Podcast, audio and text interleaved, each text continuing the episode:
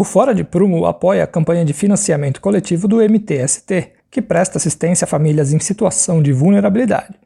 Conheça mais em catarse.me barra colabore MTST.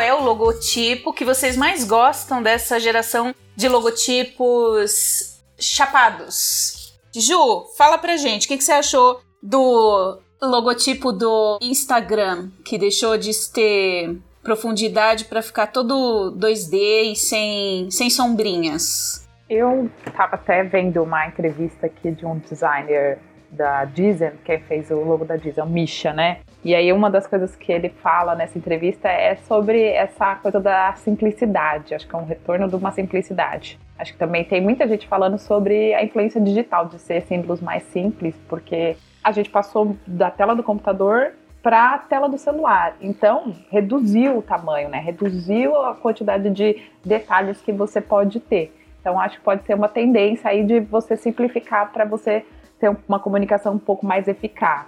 Eu acho que ele funciona bem e também tinha necessidade de integrar com a identidade visual do Facebook também, né? Que com o tempo o Instagram ele foi comprado, né? E ainda permaneceu com o mesmo logo, né? E depois teve meio que uma fusão das duas identidades, né? E além dessa questão assim de funcionar na, nas telas e tudo mais, tinha que funcionar como identidade corporativa. Né? E você facilmente entender que as duas marcas fazem estão sob o mesmo guarda-chuva ali, sob a mesma mão do, do Zuckerberg.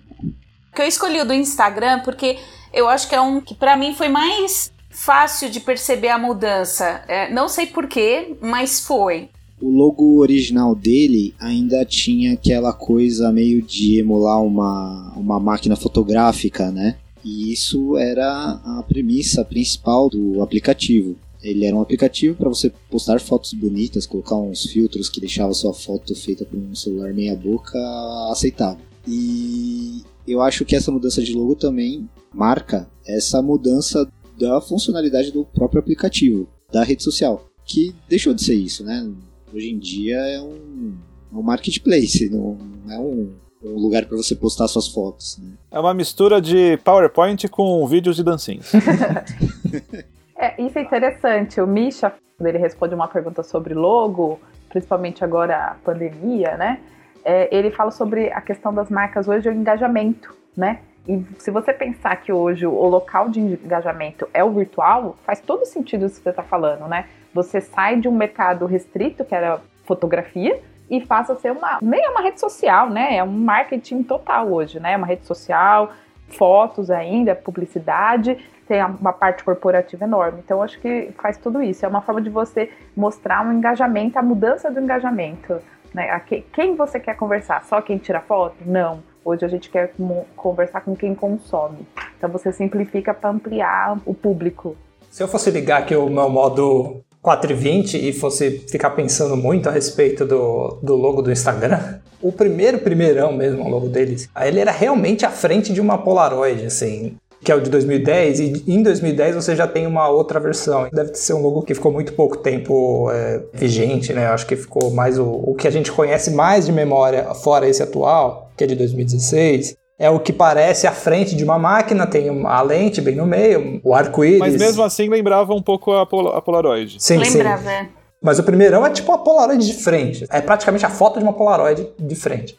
O de 2011 é, é basicamente o de 2010, com alguns ajustes, alguma ajuste fino do de 2010. Mas o de 2016 eu acho interessante porque ele foca no filtro como efeito.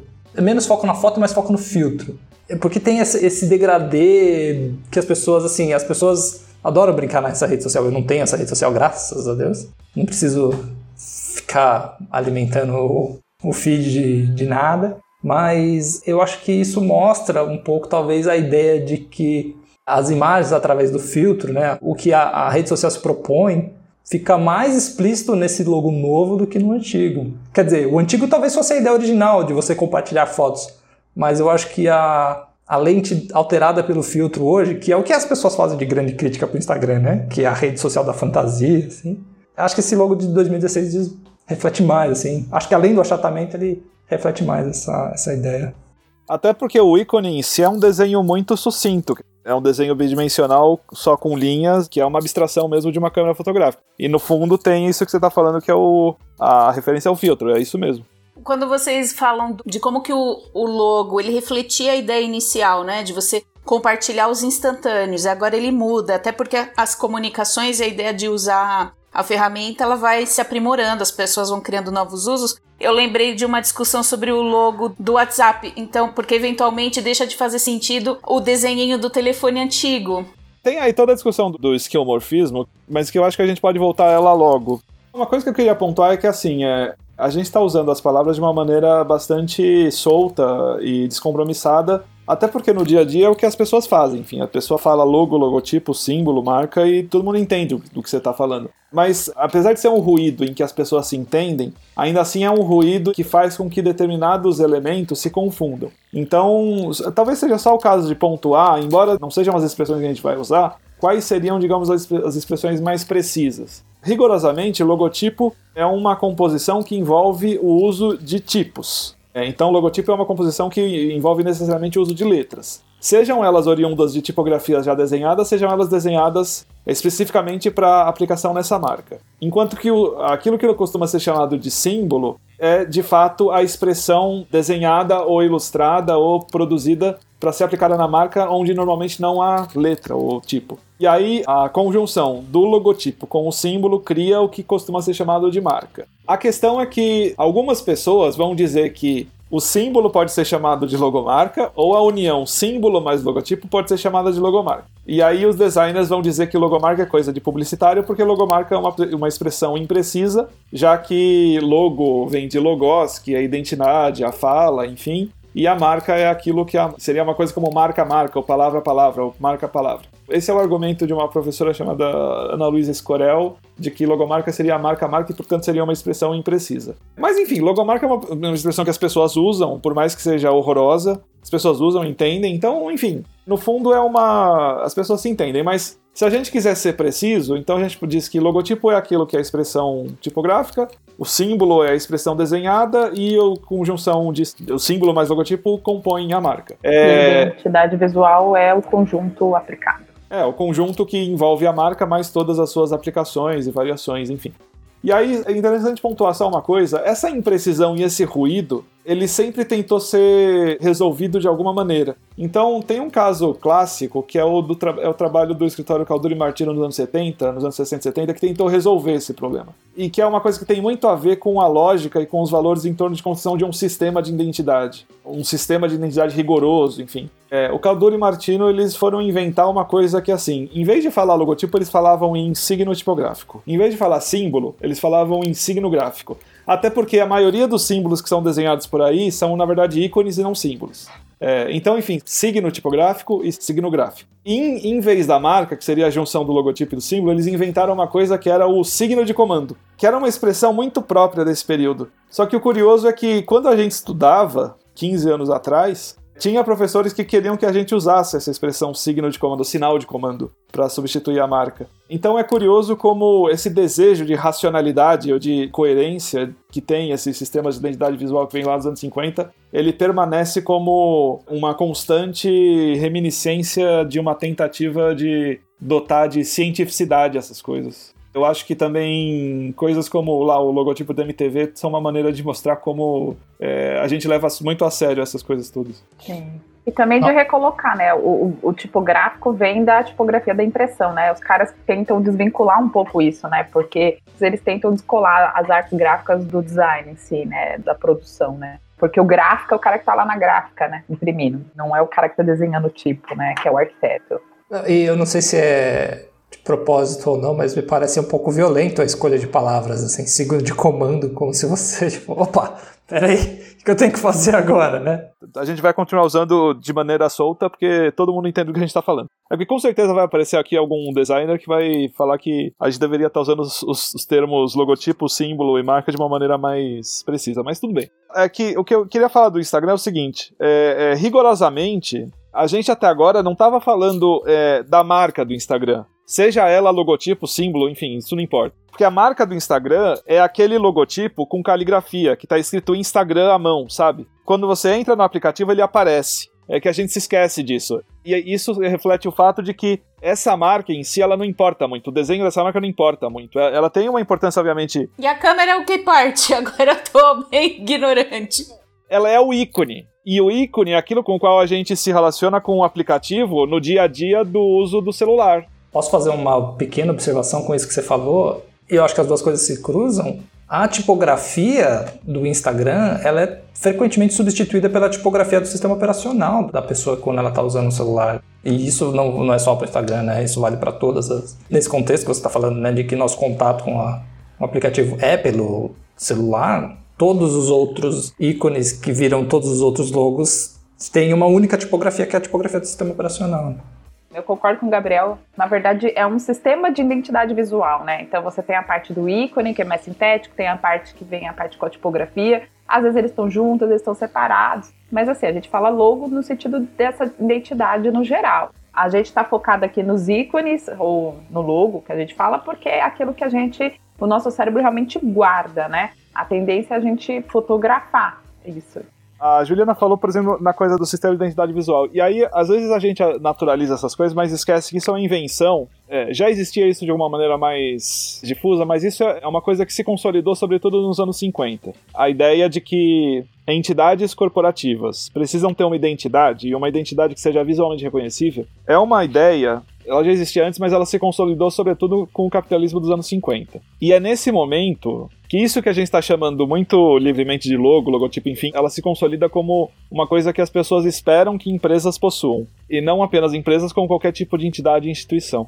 Eu queria só apontar algumas coisas que, assim, é, é curioso pensar como, quando a gente pensa no cânone do design gráfico ocidental ao longo do século XX, quando a gente pensa nos europeus, os nomes principais que vêm à cabeça quando a gente pensa nesse cânone é gente como o Miller Brockman, o Otto Weicher, o Jan Tischholt. Esse talvez seja o trio mais conhecido, assim. E quando a gente pensa neles, a gente pensa sobretudo em desenhos de sistemas de identidade visual de uma maneira ampla. Então o Otto Weiss era conhecido pelo projeto das Olimpíadas de Munique, em que ele faz todo aquele sistema de pictogramas que é imediatamente reconhecido como parte de uma identidade daquele evento, ou o Miller Brockman que faz aqueles cartazes que são imediatamente reconhecidos pela maneira como ele estrutura a, a grelha da página, pelo uso de tipografia de uma maneira peculiar, enfim. Quando a gente fala nos europeus, a gente pensa muito mais em determinados esquemas compositivos e maneiras de fazer. E aí, quando a gente pensa nos estadunidenses, o que vem à cabeça são logotipos e símbolos. E aí, acho que talvez o trio principal seja o mais citado, seja o Paul Rand, o Saul Bass e, em alguma medida, o Milton Glaser. O Milton Glaser, o povo mais antigo achava que ele era mais ilustrador que designer, mas enfim. Se você coloca no Google Miller Brockman, por exemplo, vai aparecer os cartazes do Miller Brockman. Se coloca no, no Google Otto Weicher, vai aparecer as fontes que ele desenhou ou o projeto das Olimpíadas de Munique. Mas se você coloca Paul Rand no Google, a primeira coisa que vai aparecer vão ser os símbolos que ele desenhou para as empresas. É interessante pensar como esse processo de associação automática entre um determinado desenho, um determinado símbolo, um determinado logotipo e uma empresa, ele acontece a partir desse momento dos anos 50 em que as empresas elas querem passar a ter uma personalidade quase como elas, se elas fossem uma pessoa.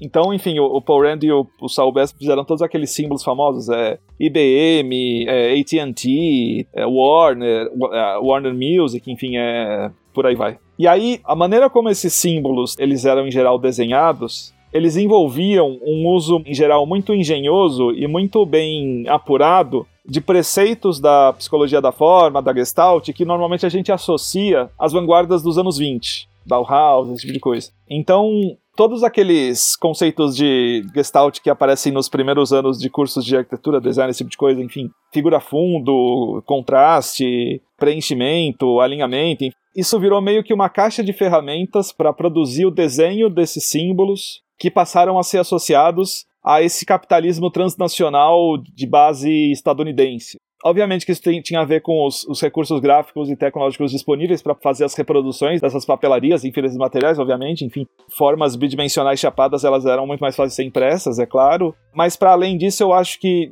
esse vocabulário das vanguardas dos anos 20, ele de alguma maneira ele se revelou muito adequado e muito útil para consolidar esse capitalismo de um conjunto de empresas que queriam ser muito sóbrias, sisudas, passar responsabilidade. Não à toa que, de repente, um tipo como a Helvética, que é dos anos 50, ela se transformou num dos mais usados tipos nos anos 60 em identidades corporativas. Isso foi uma característica dos anos 50 e 60. E aí, a partir dos anos 70 e 80, começa a haver uma reação a isso, primeiro interna ao campo, enfim, interna ao círculo, ou em setores contraculturais, que associavam esse modernismo clássico com justamente a ordem e o sistema, enfim. Então, primeiro uma reação contracultural que procurava romper com essa sisudez dessas linhas muito é, caretas, enfim e depois essa, esse movimento contracultural ele é completamente absorvido pela cultura visual corporativa sistêmica, enfim, hegemônica. É, e aí o caso clássico, do qual todo mundo se lembra, é o logotipo da MTV. O próprio desenho dele, ele é muito despojado, muito é muito livre, enfim, ele foge àquela ideia de uma elegância ou de uma previsibilidade de reprodução. O próprio desenho dele ele, ele é despojado e a aplicação desse desenho na mídia televisiva, ele variava. Ele rompia com um preceito e um valor que era muito caro a, a essa proposta modernista clássica, que era a previsibilidade e a repetitividade. É, era um desenho de logotipo que mudava a cada propaganda. Uma hora ele era roxo, depois ele era verde, depois ele tinha bolinhas vermelhas. Ele era desconstruído sempre. Enfim, na história do design sempre todo mundo vai falar do David Carson, da desconstrução dessa regularidade, da grelha, tudo mais. E aí nos anos 90, de repente, isso que era uma coisa muito de nicho da MTV passou a ser incorporada pelas grandes empresas. Então, uma empresa como a Coca-Cola também começou a pegar o clássico logotipo dela, aquele logotipo caligráfico dela, e, e também aplicar ele de uma maneira distorcida, com cores variadas, em diferentes situações. E aí, em meio a isso, aqueles símbolos clássicos dos anos 50 e 60 que eram sempre muito chapados, bidimensionais, etc., que usavam e abusavam de recursos da Gestalt e de repente eles começam a ganhar uma tridimensionalidade. Seja pela possibilidade dos recursos tecnológicos disponíveis, enfim, a impressão ficou melhor, as tecnologias digitais passaram a permitir isso, e enfim, isso se generaliza, então muitas empresas, e aí, em particular, as empresas do setor automobilístico começam a querer ter identidades muito tridimensionais. Então todas elas passam a ter símbolos tridimensionais. A, a Volkswagen deixa de ter o V e o W chapado e passa a usar aquela coisa que tem um volume, tem degradê, tem profundidade, tem sombra. Enfim, todas elas passam a incorporar aqueles efeitos metalizados. Simulando brilho, né? Em cima do que o Gabriel está falando, eu acho que isso sintetiza bastante, e acho que se a gente olhar com essa lente né, que ele falou, desde a construção lá da década de 30, passando por 50 e 60, com o auge dessa popularização dessa identidade visual corporativa até chegar agora, eles são sempre frutos das ferramentas que tem disponíveis para você reproduzir esses desenhos o tipo de tipografia, de impressão, os meios que vão ser é, vinculados, né? Isso sempre está vinculado a essa ferramentas que estão disponíveis. Eu acho que uma palavra agora é, ela é feia, né? Porque todo mundo está usando, mas é o engajamento, né? O como você quer que o seu público te veja, porque a gente está no mercado capitalista, então a marca ela comunica em grande parte uma ação, uma venda, alguma coisa que tem um valor que gera dinheiro. Como você vai fazer isso? Na década de 50 você tem ali essas empresas que são grandes companhias querendo mostrar que elas eram sólidas, né? Abertura de bolsa, então você está vendendo uma imagem ali de, de concretude.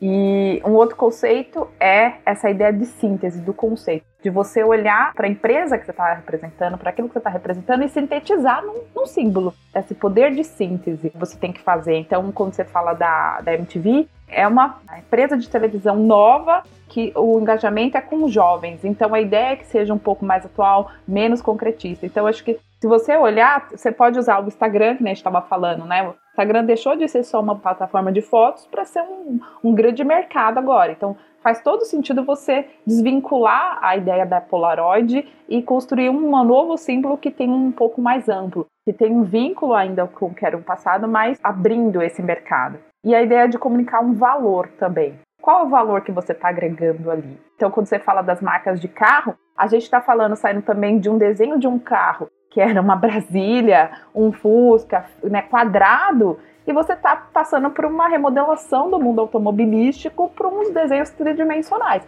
Então, assim, faz todo sentido essa indústria migrar para um desenho 3D, porque é isso que o produto dela agora está querendo mostrar. Então, eu acho que essa, esses quatro conceitos, eles, você vai olhando, eles vão se moldando e vão gerando produtos novos.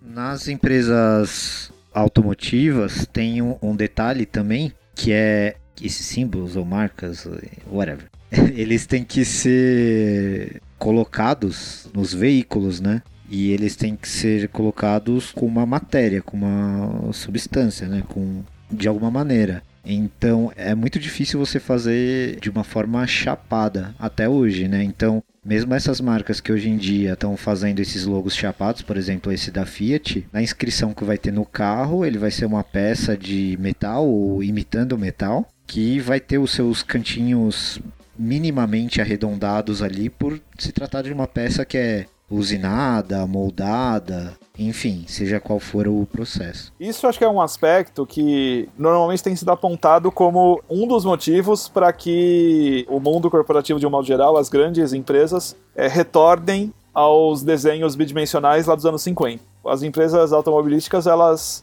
perceberam que no mundo gráfico bidimensional elas poderiam simular com, enfim, os avanços no mundo da impressão e dos softwares de gráficos, elas poderiam simular o efeito da matéria de seus símbolos e logotipos nos automóveis. Então, elas usaram e abusaram dos efeitos de metalização e, e volume e, e, sombra, etc. E aí, esse retorno às marcas dos anos 50, bidimensionais, chapadas, etc., uma das razões que tem sido apontada é justamente a prevalência da nossa relação com essas marcas por meio de telas bidimensionais de celulares e computadores. As telas de computador que a gente tinha nos anos, até os anos 2000, que eram de baixíssima resolução, elas eram muito ruins para mostrar gráficos bidimensionais. Gráficos tridimensionais meio que escondiam as falhas né, nos pixels, porque como você conseguia ver os pixels, uma forma muito precisa, uma curva muito precisa, uma reta muito precisa, ela meio que ficava é, vibrando, né? Enfim. E aí, quando você tinha uma coisa com sombra, com volume, aquela coisa toda, isso meio que dava uma disfarçada. Agora, com a prevalência de telas de alta resolução, em que, em tese, a gente não consegue diferenciar um pixel de outro, que é uma coisa muito próxima da qualidade de impressão do papel, a gente consegue reconhecer com nitidez a precisão desses desenhos dos anos 50. Então, é uma coisa interessante, porque como o Victor colocou, a relação que a gente tinha com a marca era pela matéria, e a matéria, principalmente do principal produto delas, que era o automóvel. Só que a principal relação que a gente tem com essas marcas não é mais pelo automóvel, mas é pela maneira como, é, como a Juliana falou, a gente se engaja com ela nas mídias sociais. Então, o uso de formas é, bidimensionais clássicas dos anos 50, ela passa a ser, voltar a ser muito adequada e muito oportuna. Eu fiquei vendo aqui essas diferentes marcas. É, às vezes me parece que, na verdade, nem sempre é o caso de um redesenho assim, redesenho pensando no sentido de mudar a forma do desenho. Parece que é mais uma, um método de aplicação da forma, porque Todas essas que vocês citaram como exemplo, sobretudo essas automotivas por essa questão da materialidade que o Vitor mencionou, elas têm essa versão lustrada, hiper tridimensional, hiper realista, vamos dizer assim, mas ela tem sempre uma contraversão, uma versão que é a chapada, que é aquele beabá do manual de marcas, que é você precisa ter a versão da marca que seja impressa em duas cores, né, o preto e branco. É, o que acontece é que abandonaram a versão cheia de tridimensionalidade, né? É, então, mas você consegue encontrar nos, nos manuais a versão sem esses brilhos, tal. O que leva a pensar que, na verdade, a gente não está falando de desenho de marca, a gente está falando de versionamentos é, e aplicações, né? Esse episódio está virando uma propaganda de empresas automobilísticas, né? E eu vou depois disponibilizar isso para o pessoal, né? porque muitas informações são gráficas e difícil de falar a respeito sem ter o material na mão, né? Se a gente reparar nessa evolução do logo da Fiat, que começa, que parece que é quase um pergaminho esfolado com escritos ali é, alguma coisa a respeito fábrica italiana de automóvel Torino Fiat. Lembra um, um estilo de desenho é, florido, alguma coisa que pode até pensar em alguma coisa relacionada à antiguidade clássica, alguma coisa assim. E já no segundo logo aparece Fiat escrito praticamente na maneira como é o Fiat que está escrito hoje, na versão atual, né?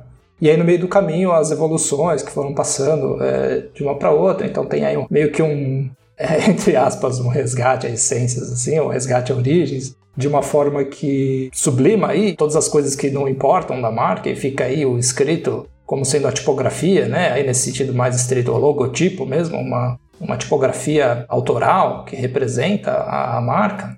E fazendo uma menção honrosa aí ao, além da versão de 82, 99, que é o famoso a frente do ninho, que todo mundo viu na vida, aquele, aquele, aquelas barrinhas cromadas na frente do ninho, todo mundo sabe qual é. Talvez a versão mais interessante aí, mais marcante né, do que é ser uma abstração não verbal de uma marca, né? Mas aí hoje a gente tem essa marca, essa versão. Desculpa, eu não sei o nome das pessoas que, que fizeram né, essa releitura, até mesmo porque provavelmente deveriam se reportar à pessoa que fez em 1900 a marca original. Mas o que eu ia trazer para a gente nessa conversa é que eu acho que esse processo de simplificação ele vem acontecendo há muito tempo e há séculos, de tentar fazer com que as marcas sejam aprimoradas no sentido do desenho. Eu vi que o Gabriel fez uma anotação a respeito de anacronismo em relação em fazer comparações. Eu não queria fazer uma comparação, mas eu queria fazer um, talvez uma puxar uma meada histórica assim de evolução de algumas coisas. Eu fui fazer uma pesquisa a respeito dos de alguns logotipos, eu pensei logo em heráldica, né? Falei, nossa, onde que vem esse negócio da gente é, pensar em ter marcas para as coisas? É, eu não sou estudioso né, de, dessas questões, mas eu pensei, bom, a gente tem uma história, uma herança talvez, ou um, um acúmulo de experiências militares ou coisas do gênero que faziam a sua identificação, né? A identificação de um reino, de um determinado grupo, e aí tem toda a história da heráldica que vai fazer o estudo dos brasões, não sei o que lá. Foi, foi atrás de ver qual era o símbolo da coroa portuguesa, não sei o que lá. Mas o que eu achei interessante nessa história toda, nessa busca, foi ver a evolução dos logotipos da British Railway,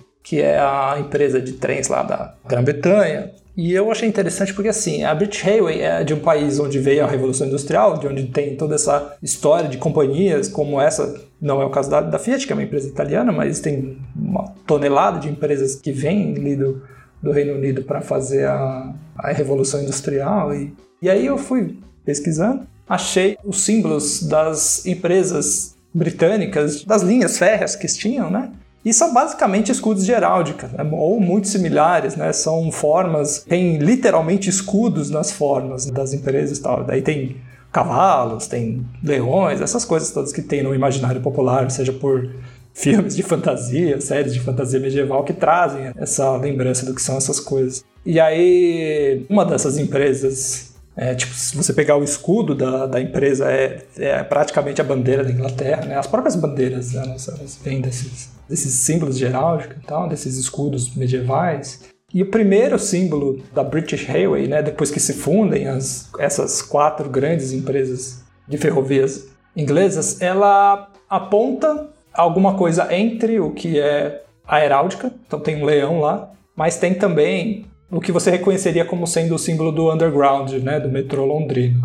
Mas, isso assim, só para dizer, né, pensando assim, uma coisa vai puxando a outra, então assim, as empresas de trem originais lá do final dos anos 1800 ou meados dos anos 1800, elas têm símbolos inspirados em heráldica é, medieval, aí a próxima empresa, né, que é da fusão dessas empresas, elas têm uma versão modernizada, mas que faz referências a esses elementos externos. Também tem uma referência à roda do trem, então uma coisa mais é, é referência iconográfica mesmo, uma coisa bem semiótica, assim. Tanto que se você olhar esse símbolo hoje, você vai entender talvez por que, que o símbolo do underground é do jeito que é, né? Vai tendo sempre uma evolução das coisas. Até que chega nos anos 1960 e foi feita uma revolução do designer Gary Barney, que faz uma, uma logotipia moderna que joga fora toda essa história e faz uma logotipia moderna é, fenomenal, assim, hipermoderno, todo um sistema de identidade, não sei o quê. E que tem muito a ver com o sistema também de comunicação do metrô de São Paulo, que são as setas, né? E, e é ufanista também, né? Porque é uma, uma explícita referência à mão inglesa, né? Que você vai pela esquerda e volta pela direita. ah, sim. tem isso, mas tem também a questão de a própria aplicação desse logo. Assim, isso é, é também é uma referência à bandeira Sim. da Inglaterra e também é uma referência à bandeira do Reino Unido quando você aplica sobre um fundo azul, não sei o quê. Mas vendo assim, né, na, na pesquisa, vi que tipo, tem um manual de aplicação que já é a concepção moderna, talvez aí do que o Gabriel tinha falado antes, dessas leis de aplicação, dessas referências de aplicação, de que tem todo um sistema complexo já é a matriz suíço-alemã estadunidense, né? Assim, é. O que eu fiquei pensando a respeito, né? Parece que tinha uma tradição de desenho, mesmo sem ter essa revolução que foi a releitura do Barney na década de 60, você já tinha um processo de simplificação, um processo de, vou usar aqui entre aspas, achatamento de desenhos que vinham de uma tradição medieval e vinham se modernizando aos poucos. Talvez por conta de necessidade de processos, né, de impressão, de reprodutibilidade, etc. Mas de que uma certa forma também acabaram gerando talvez bases para a gente pensar a, ideia de síntese na comunicação visual e no desenvolvimento de logomarca, ou de logotipos, que é o que a gente vê hoje. Então, assim, no Instagram a gente tem essa ideia de um carimbo síntese que você bate o olho ali na tela do, do celular e isso, assim, isso vem acontecendo, né? Só pontuar. E aí o Gabriel fez um comentário a respeito do anacronismo dessas comparações, eu queria entender um pouco melhor o que, que ele quis dizer com esse anacronismo, se esse, se esse raciocínio de mais ou menos os 10 minutos que eu fiz aqui agora é completamente inválida, ou se é ou em outro sentido que ele quis dizer sobre o anacronismo. Não, eu tava falando de anacronismo mais porque é muito comum encontrar narrativas sobre a história do design gráfico que tentam encontrar um antecedente para sistemas de identidade visual nessa tradição heráldica emblemas, brasões, selos, bandeiras, enfim. Também no sentido de dizer que haveria uma espécie de uma naturalidade humana da humanidade em querer comunicar determinados aspectos de identidade por meio de determinados padrões gráficos e que isso seria um antecedente histórico dos sistemas de identidade corporativa do século XX. Isso eu acho um anacronismo problemático, assim, porque é um pouco aquela coisa de você querer é, mobilizar a história para criar um antecedente que vai justificar o que você está fazendo hoje. Para fazer analogia com a arquitetura, aquela coisa dos arquitetos modernos é, olharem para a arquitetura colonial brasileira e dizer: ah, o que a gente está fazendo agora é, é, decorrência do que eles estavam fazendo lá na, no período colonial. Somos os herdeiros, é. É, um pouco como os pioneiros, os, os, antecedentes históricos, enfim. Eu acho problemático usar esse tipo de anacronismo. Mas, por outro lado, essa coisa da gente poder comparar imagens de períodos distintos, aí é tudo bem. Eu acho isso interessante, sim. Eu ia até comentar antes da, da questão dos clubes né, esportivos, que eles bebem da fonte da heráldica, né, dos escudos militares e tudo mais. Isso principalmente na Europa e na América Latina.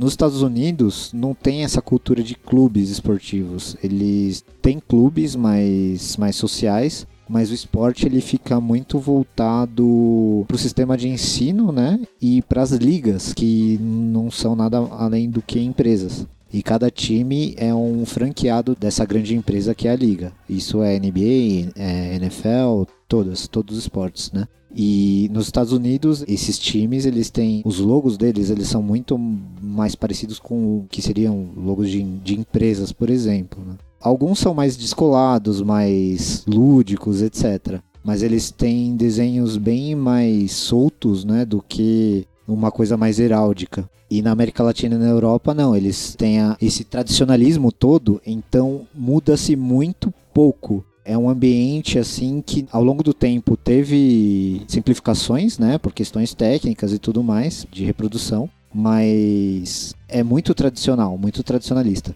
E a gente tem assistido clubes se tornarem empresas. Então você tem o caso que ficou bastante famoso da Juventus na Itália, que fez uma alteração muito, muito forte na, no escudo do clube, que deixou de ser um escudo e virou uma marca mesmo, né? Então, meio que marca esse, esse momento de deixar de ser um clube e virar um clube empresa ou uma empresa. E no final a solução foi um, um logo chapado.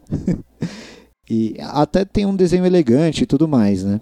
Só que aí a gente vê isso se reproduzir. Aí você tem o caso, por exemplo, do Atlético Paranaense, que foi tentar fazer a mesma coisa e teve um resultado assustador. Então, só para dar dois exemplos assim de desse setor que é bem tradicionalista, porque os próprios torcedores são contra mudanças radicais e tal mas quando o clube vira uma empresa, eles tentam marcar esse, esse momento com, com essa lógica também na comunicação visual. E provavelmente a Juventus vai alterar o logo seguindo a mesma lógica das empresas.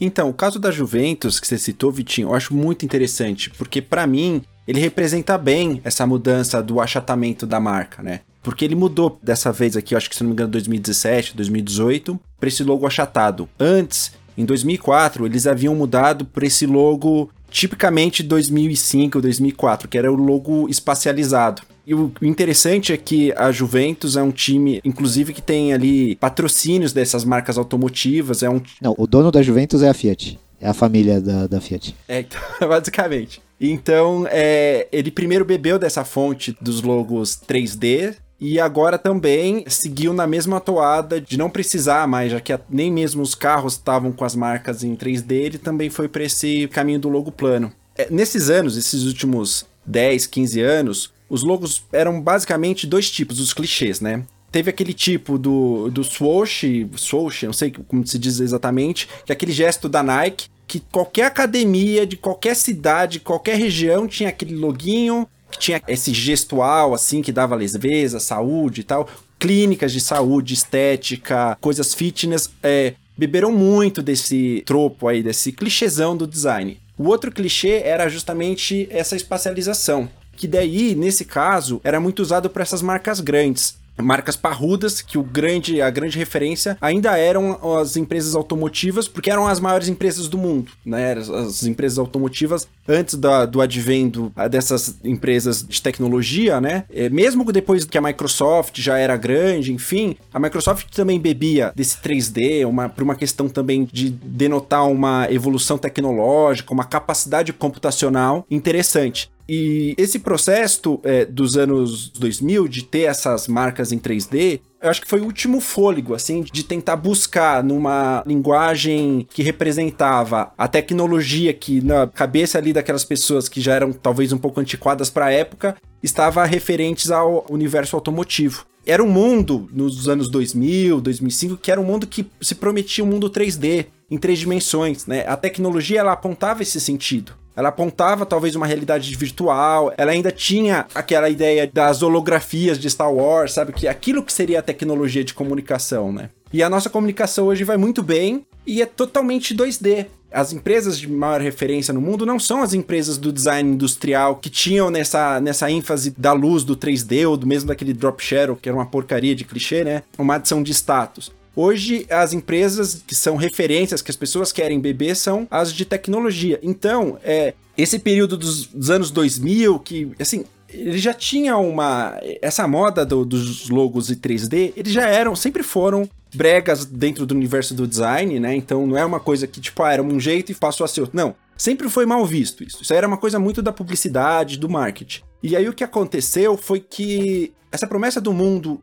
em 3D é, tecnológico não se concretizou. Né? A gente foi para um mundo totalmente 2D, totalmente ligado à tela. É, e muito bem realizado em relação a essa tela. E, e, as próprias marcas, né? O que, é que a gente acontece hoje é o, o, oposto. É a gente ver as marcas automotivas se espelharem nas marcas da cultura digital. Ao passo que nos anos 90 e até essa reminiscência dos anos 2000 era o contrário. Eram as empresas digitais que queriam mostrar que estavam à frente, se associando de alguma forma com signos dessa indústria avançada do 3D, do render, enfim. Então a gente tem ali também uma marca de como o design respondeu primeiro, prometeu um mundo que seria e depois entendeu que esse mundo não se concretizou e dá uma resposta para uma nova geração. Aí é claro, né? Tem todos assim os, os critérios, os conceitos que justificariam essa, essa mudança, eficiência, como que uma marca tem que ter ali um, um, desenho que seja marcante e tudo mais. Todo essa, esse papo sempre teve dentro do bojo do trabalho, do métier ali do designer gráfico, né?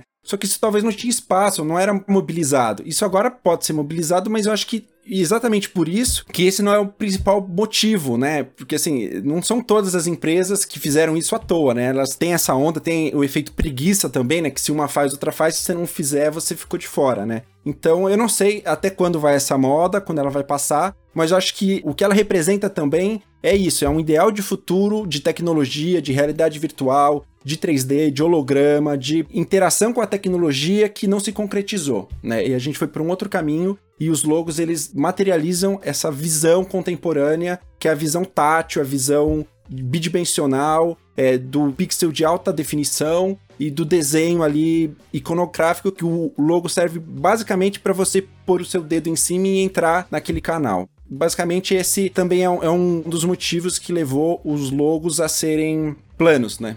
Esse movimento que você descreveu é, é, muito interessante porque, assim, esse período entre os anos 90 e os anos 2000 em que estava em voga é, o uso de desenhos tridimensionais com volumes, drop shadow, essas coisas todas. Isso dentro do campo, pensando, enfim, na, na, nos, nos círculos ligados às revistas, às publicações de design, ao mundo acadêmico, ao mundo dos escritórios, enfim, isso sempre foi considerado muito ruim. Como você falou, isso era coisa de publicitário, enfim, isso não é design de verdade. Então, isso, dentro, digamos, do campo do discurso autorizado sobre o design, isso sempre foi considerado uma coisa é, pavorosa, ruim. E aí, de repente, você tem um movimento do mundo hegemônico indo para aquilo que era o autorizado, indo para aquilo que era o considerado correto, a, a, boa forma, enfim, todo aquele repertório dos anos 50 que a gente estava falando. E aí, em paralelo a isso, dentro do campo do design, você tem um movimento em contrário, indo em direção àquilo que a, que a gente associa ao cafona dos anos 90, que é usar e abusar de degradês, texto centralizado, como aparece, por exemplo, no site da Escola de Arquitetura de Colômbia ou no site da Academia de Design de Eindhoven, que é uma coisa que talvez 20 anos atrás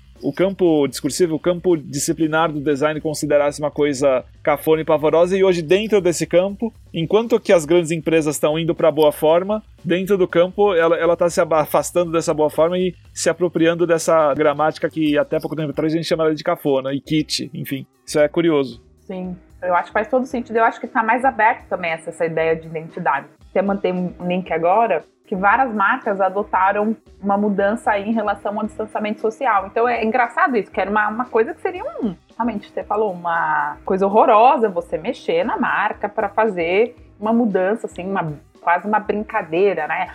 Sobre essa coisa do distanciamento social. Imagina, não, a marca tem que ser uma coisa sólida, que não muda, que se comunica. Mas eu acho que hoje em dia ela está um pouco mais dinâmica. Você falou, então, assim, algumas marcas mudaram durante esse período da pandemia para falar: não, a gente é, apoia o distanciamento social. Mas repare que são marcas que, de certo modo, se beneficiam ou utilizam o distanciamento social. Olha só, a Domino's, ela entrega pizza, ela entrega, ela não precisa de ninguém no restaurante dela. Porta dos Fundos, ela precisa de gente dentro de casa com tempo livre para ver os vídeos. A Volkswagen é carro, para você se mover sem estar em contato com, com outras pessoas, né? É transporte individual. A outra é a Audi, depois é o McDonald's, em que você tem o Mercado Livre também. Tem outras, né? Essas são algumas, mas é, isso seria uma, uma calúnia contra uma marca você pegar o McDonald's e separar os dois M's, né? Então, ou a Audi separar os quatro círculos, né? Então, eu acho que tem essa mobilidade hoje em dia, que é a mobilidade que restou desse processo contemporâneo, mas isso que o Kukin falou, de um modelo dos anos 90 aí, 3D, que realmente, assim, as pessoas estão estafadas, não tem porquê, a gente está voltando. Eu queria fazer também um comentário, né? Porque a gente está falando de marcas e falar de comunicação visual, a gente vai acabar caindo nas empresas. Então, não tem jeito de ficar parecendo uma propaganda, apesar da gente não estar tá fazendo isso e a, e a gente também não está ganhando nada para fazer isso. A gente não escapa do capitalismo. A estrutura é essa. Então, a gente, inclusive, recomenda não comprem carro, porque é melhor, já que vai ganhar pouco trabalhando longe, ganhe pouco morando perto. não há qualquer ingenuidade em achar que existe uma boa forma e, e as empresas estão deturpando essa boa forma. Não, isso não existe. Até porque isso seria é, é meio impossível da gente discutir comunicação visual, já que comunicação visual está principalmente ligado à comunicação visual de empresas, de empreendimentos e a maneira como se naturalizou a lógica da identidade visual corporativa como uma coisa que vale para tudo. Nesse ponto, acho que, por mais é, desgastado e, e, criticado que ele seja hoje, acho que ainda vale o velho Tafuri, né? Enfim, ele fala de arquitetura, mas também dá para estender para o universo do design. Tá na gênese da vanguarda dos anos 20 a sua completa adequação ao processo de desenvolvimento capitalista. Não é que houve uma deturpação ou uma cooptação, isso estava na gênese do processo. Usar minha autoridade de âncora e vou pedir pro Arthur. Eu vou pedir, nem vou mandar, se você educar. Eu vou pedir pro Arthur ler o que, que os nossos queridos ouvintes e seguidores do Twitter e do Instagram comentaram sobre marcas, logos, logotipos, logomarcas e ícones que eles mais gostam. No Twitter a gente fez uma pergunta, só que ela ficou meio enviesada, porque a, a gente perguntou qual era o logotipo preferido das pessoas e mandamos junto uma imagem com uma série de logotipos de empresas brasileiras. Então, talvez as pessoas tenham ficado pensando, dentre aqueles que a gente mandou, quais seriam os mais interessantes. Sim, induziu a resposta. Houve, houve uma, um direcionamento. Teve o Ricardo Ferreira, que falou pra gente do logo da UNB. É uma interpretação do desenho original do plano piloto de Brasília, é desenho do Aloysio Magalhães. Acho que tem várias camadas que, que dá para explorar, mas a referência direta é o desenho do plano piloto. Eu enxergo também o lago e a faixa de terra. Pode ser o logo de uma secretaria de água e esgoto. ah, que triste, Vitinho. É verdade, é verdade, totalmente. Só trago verdades. E além disso, tem uma referência clássica que se faz à silhueta aí do, do plano piloto do Lúcio Costa, que é o de um arco e flecha, enfim, para além do, do avião e da pomba. Então também tem uma coisa de mobilizar um certa, uma certa ancestralidade indígena como sendo uma referência da construção da nação brasileira, que no fundo é uma maneira também de apaziguar todos os conflitos que tem com a construção do país, né? Não deixa também de ser um desenho um pouco é, excepcional em relação ao resto da obra do Aloísio, porque quando você vê aquela prancha famosa do Aloysio que tem um símbolo atrás do outro que ele desenhou, é muito comum que o esquema compositivo do Aloysio ele, ele faça com que os símbolos eles sejam desenhados de tal maneira que eles até poderiam virar ícones de celular, porque eles em geral eles podem ser inscritos ou num quadrado ou, num, ou numa circunferência, assim. Eles se fecham em si mesmos. Bom, o Rafael Tavares ele fez uma, uma observação sagaz aqui, que o logo de Furnas são, na verdade, dois pentagramas sobrepostos. E ele fala assim: Furnas tem dois pentagramas. Se a preferência não for essa, sabem com quem estão caçando briga? e aí teve o delírio método comunista, o arroba Luiz Comelli, que lembrou do falido Banco Nacional, cujo garoto propaganda era o Ayrton Senna. O Banco Nacional ele ficou famosíssimo nos anos 90 pelos escândalos dele, né? Só tô vendo uma imagem aqui, eu digitei Banco Nacional e tem imagem de executivo sendo preso e é bem fotografia nos 90, assim. A marca que fica é essa, né? A antiga cúpula do Banco Nacional é presa no Rio de Janeiro. Não, mas a maioria é o Ayrton Senna aqui. É, eu lembro do Ayrton Senna. O Banco Nacional para mim pode ser a rodinha do carro dele. É a rodinha do carro, fechou, fechou, não tem porquê. Se fosse uma coisa antes, é rebranding, né? Bom, no Instagram, nossa, eu não sei nem pronunciar isso aqui, cara. Geistestado. Geisterstätte. Geistestade. Geisterstätte. Geistestade. Geisterstätte. que diz duas coisas. Ela falou do Ampelmännchen, que é o homenzinho do semáforo de Berlim. Famoso, famosíssimo. Eu já ganhei um chaveiro desse homenzinho do semáforo de Berlim uma vez. É, É uma identidade lá da cidade. Não é exatamente né, uma, uma logomarca, mas é um, é um ícone, né? É porque é exatamente isso, ele é super icônico, assim, até. E como a gente vê esse tipo de desenho em poucos lugares, ele virou. Ele conseguiu fazer o que o logo precisa fazer, que é dar identidade pra coisa, né? Ó, ela também menciona o logo da British Rail, que foi o que eu comentei lá também, né? Da evolução da, da aeronáutica. Acho que ela tá falando do, da década de 60, que realmente é muito bem resolvido. E a Thalita Queda comentou do logo da OSESP. Orquestra Sinfônica do Estado de São Paulo. Está na vanguarda do achatamento, ele já nasceu achatado. É maravilhoso esse logo, concordo com ela. Tem várias referências ali, né? Acho que a mais óbvia, né, é o, o S fazendo uma referência aos as furações que tem no. Não sei como é que chama, desculpa, chamar de furação, mas é que fazem a, a abertura para caixa acústica de violino, do cello, do, do baixo, que tem as, as furações para a passagem acústica, né, da vibração da, das cordas. Mas pode ser uma referência também ao próprio cabo da, dos instrumentos musicais, enfim, que também são, num desenho mais clássico, eles são recurvados. É, e tem o, o logotipo que é mais sucinto, que é só OSP, que ele faz referência com essas barras às marcações do compasso também. E o movimento da batuta, né, do maestro. Que tem, um, um, dele é, um deles é... Deslocado. E a ideia de espacialidade da música, né? Cheio, vazio, né? Cheio, vazio. E é desenho do Vicente Gil, né? Isso, é, é do Gil, é do Gil. Por isso que eu falo que é maravilhoso. A Thalita, ela colocou também uma referência a uma marca chamada Green People. É uma marca de chá. E essa é interessante, cara, porque tem vários tem várias camadinhas aí, se vocês forem dar uma olhada. É uso clássico de Gestalt, né? Isso é definitivamente uma marca que podia ter sido desenhada nos anos 50. Fora o fato de ser engraçadinho. Parece um ET! Green People, Natália. ah, é verdade, é Green People! Fica essas duas coisas, né? A plantinha do verde ambiental e o Green People sendo as pessoas verdes, aí vira o, o alienígenazinho, né? É super bem feito. Quer dizer que quanto mais sustentável fomos, mais alienígenas vão ser. Isso de sustentável não existe. A gente vai acabar antes.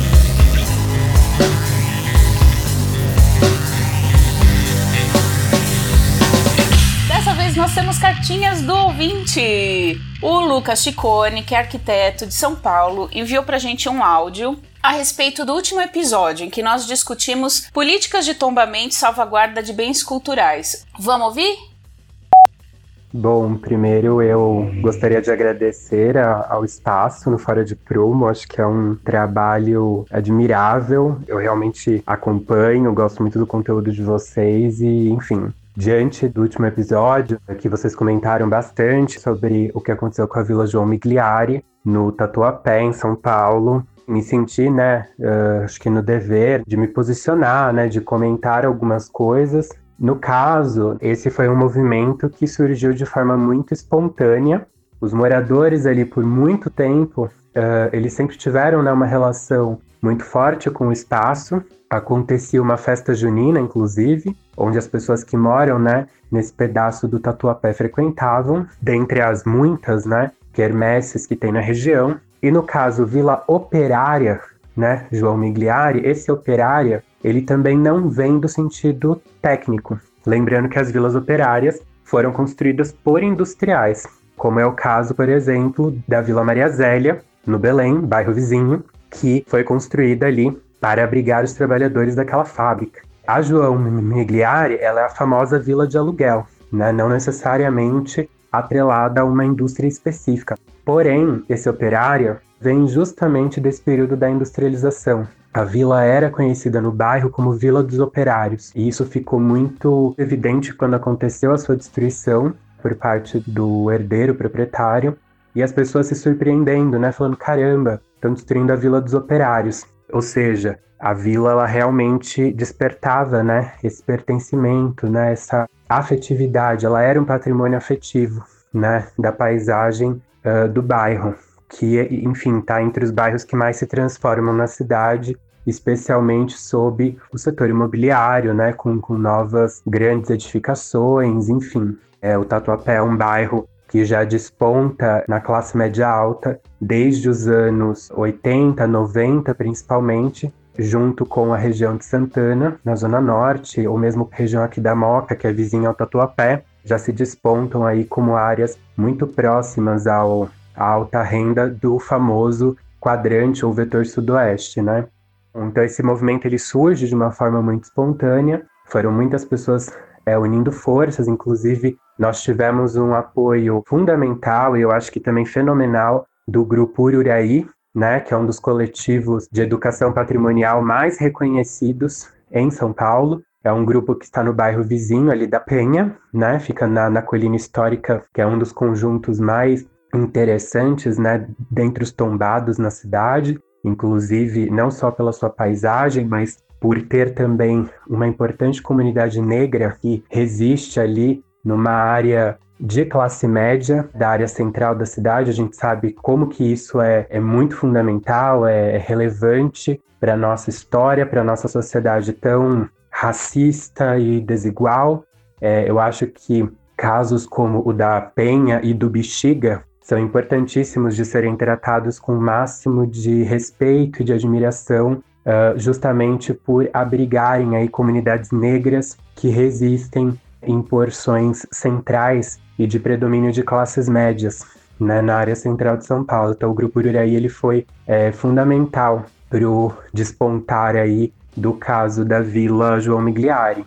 E sempre foram muitos tipos de pessoas em torno desse pedido de tombamento. Eu, particularmente, nunca me posicionei contrário ao eixo platina, que é essa centralidade né, financeira que vem sendo construída na região, e que a Vila João Migliari estava ali no meio do caminho. Ela poderia ter sido incorporada ao empreendimento e ter tido seus usos transformados, né? Só que aí, claro que entra um conflito que é a memória social. A gente está falando, né, de pessoas que foram despejadas de forma muito truculenta pelo herdeiro proprietário, que, enfim, tinha interesse em botar as casas abaixo para vender o terreno, né, muito motivado pela valorização imobiliária da região, e acabou, né, por atuar dessa forma violenta, né? Não apenas nessa expulsão, né, dos seus inquilinos, mas principalmente na forma como ele demoliu, visto que ele não seguiu nem as normas de segurança para fazer uma demolição. Foi realmente a toque de caixa. Não é à toa que ele foi multado pela prefeitura por conta disso. Então, assim, é muito comum a gente ver hoje alguns atores aí, né, das disputas urbanas atribuindo jargões, né? Ah, porque as pessoas são contra empreendimentos, são contra prédios ou coisas desse tipo. E, na verdade, nós temos grupos muito plurais, especialmente numa cidade como São Paulo, né?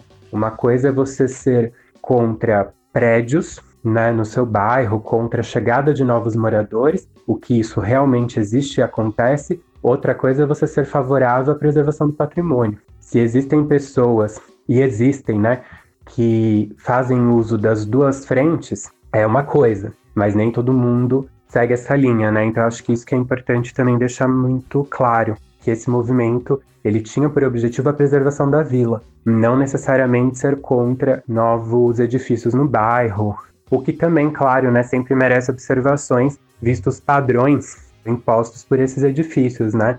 Mas acho que é isso, acho que era mais talvez um esclarecimento, né, abrir um pouco de diálogo em relação a isso. A vila deve uh, voltar para é, as reuniões do Compresp em breve, para se definir aí o tombamento das cinco casas restantes, que é um dos subconjuntos, né, que formavam, né, a vila, junto das suas irmãs da mesma família que estão no bairro do Belém. É um tombamento conjunto, né, das vilas operárias Migliari. E é isso, gente. Obrigado, obrigado pelo espaço, parabéns pelo podcast. E é isso, um abraço. Eu entendo a, o incômodo dele, porque eu acho que ele acompanha a população que é ali a mais vulnerável, né? Os comerciantes, que de, podiam ser mesmo, eu não conheço, né? Quem estava ali propriamente, acho que ele estava acompanhando. E é verdade, a gente tinha comentado sobre o tatuapé exatamente para falar mais como um gancho para a gente lembrar das disputas, né? De que às vezes o patrimônio ele é usado mais como um not in my backyard do que mesmo como uma preocupação genuína sem outros interesses que não com a própria salvaguarda da memória ali das pessoas. Não, eu, eu preservo aqui porque eu quero evitar que venham, venha mais gente, mais carro na minha rua. Eu não sei a fundo o caso específico, né? A gente comentou acho que o Diego, né, que participou do episódio, ele trouxe a questão dessa vila, e aí eu, eu fiz um comentário sobre a questão de, de diferentes tipos de disputa, né? Não com a propriedade do caso, que eu realmente não conhecia a, a, história. Eu achei interessante essa parte que ele falou a respeito do. Interessante assim, né? Do ponto de vista documental, não do ocorrido, né? Da, do despejo, usando a, não necessariamente a força, mas o, a força econômica, assim, né? Do proprietário que tem a prerrogativa de expulsar os inquilinos que estão numa situação de talvez é, desvantagem nas relações estabelecidas no contrato tal, é, e da atuação desse, desse grupo. Mas eu acho que é um pouco o que o Gabriel também trouxe no episódio, que o patrimônio histórico ele é uma, é uma disputa, né? é um campo de disputa. Eu acho que é isso né? É, que está sendo feito agora com o que sobrou dessa antiga vila, se eu entendi bem, né? a contextualização. É, agora, né, dado a, a tragédia, né, entre aspas, de acordo com a visão dessas pessoas, esse grupo parte para a disputa do, da patrimonialização, da, da salvaguarda, né? Mas eu acho que é, é, disso que a gente falou também no episódio, né? Sobre essa disputa que a gente tem que fazer se a gente quer preservar algumas coisas como elas estão. Né? E aí a gente tem que se enfiar numa disputa onde tem agentes com força econômica desigual né? Os grupos mais vulneráveis vão ter maior dificuldade para conseguir fazer valer a sua vontade. E aí não pode ser ingênuo né? de achar que porque existe uma raiz histórica, vamos dizer assim, existe um, um, um componente histórico que dá um embasamento para a argumentação, que isso vai ser suficiente para efetivar né, esse tipo de tombamento. Mas talvez só mostrando, só, só complementando que talvez no programa a gente tenha passado a impressão errada de que a gente estava contra o movimento, e não era isso. De maneira alguma, nós estamos do lado dos oprimidos. Esse é o nosso partido.